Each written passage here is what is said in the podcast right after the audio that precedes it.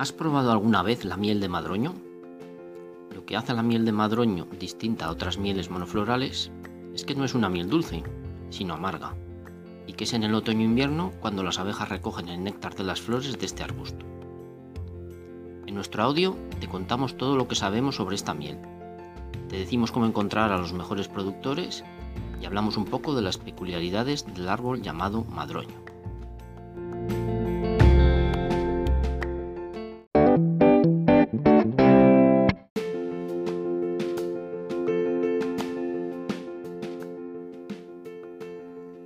Madroño florece a finales de otoño y en pleno invierno, y da fruto un año después, en forma de bonitas bolas rojas, siendo el único árbol que presenta al mismo tiempo frutos y flores.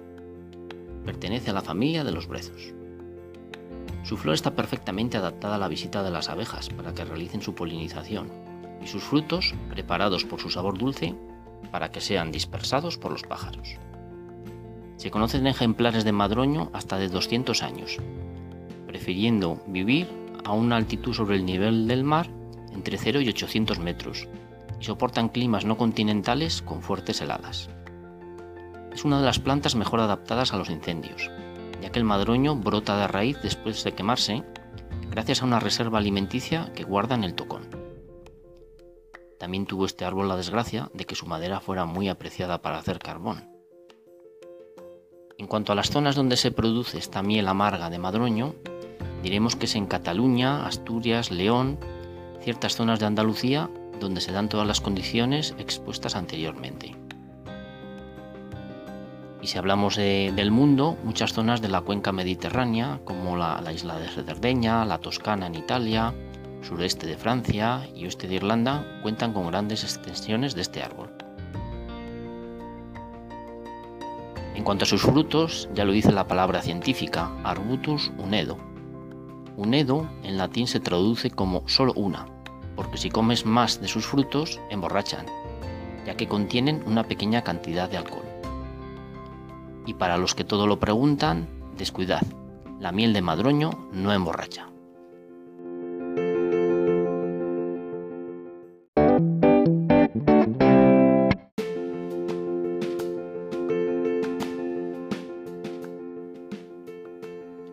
Un examen sensorial o cata de la miel de madroño nos dará la siguiente información. Su color, cuando la miel está en estado líquido, es ámbar claro, con valores en la escala de Fun entre 60 y 80 milímetros, convirtiéndose en color marrón cuando solidifica, lo que hace esta miel rápidamente, cuestión de días y con un grano grueso.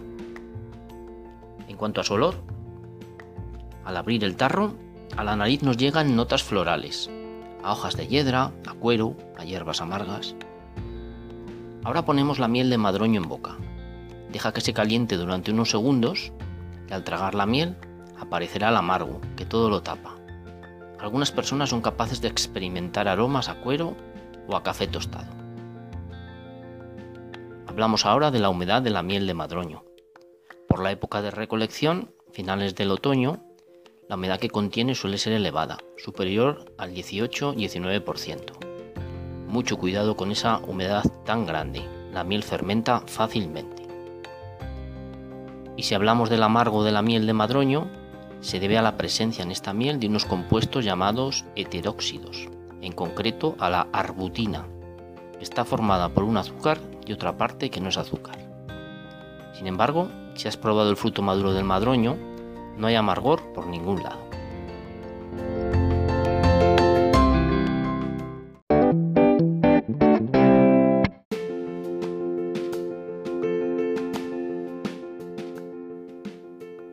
Requisitos para obtener miel de madroño.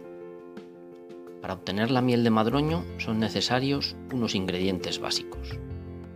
Primero, tener las colmenas en las inmediaciones de zonas de madroño.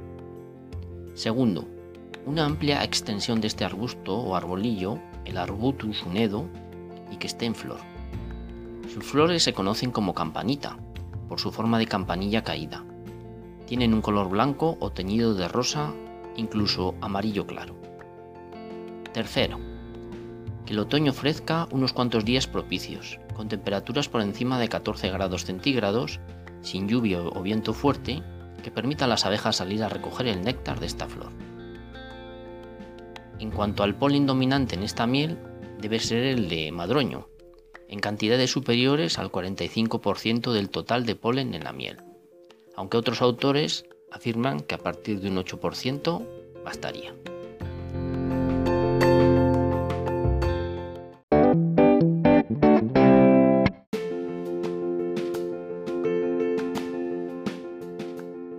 Recomendaciones compra miel de madroño. La dificultad que tiene su recolección, ya que solo se puede hacer en otoños con buena temperatura y sin lluvia, hace que su producción sea escasa y por ello el precio elevado. Piensa que el apicultor se arriesga con esta miel, ya que las abejas debieran estar preparándose para el invierno. En Italia, por ejemplo, se paga por cliente final hasta 30 euros el kilo por la miel de madroño. Y desde que se han investigado sus posibles propiedades preventivas frente al cáncer de colon, ni te cuento. Nuestro consejo para adquirir miel de madroño, nada más sencillo que ponerte en contacto directamente con los apicultores, cuyas mieles han sido probadas por nuestros catadores. Prueba y dialoga con ellos, que será una buena experiencia. Más información sobre el mundo de las mieles en el blog de los mieladictos.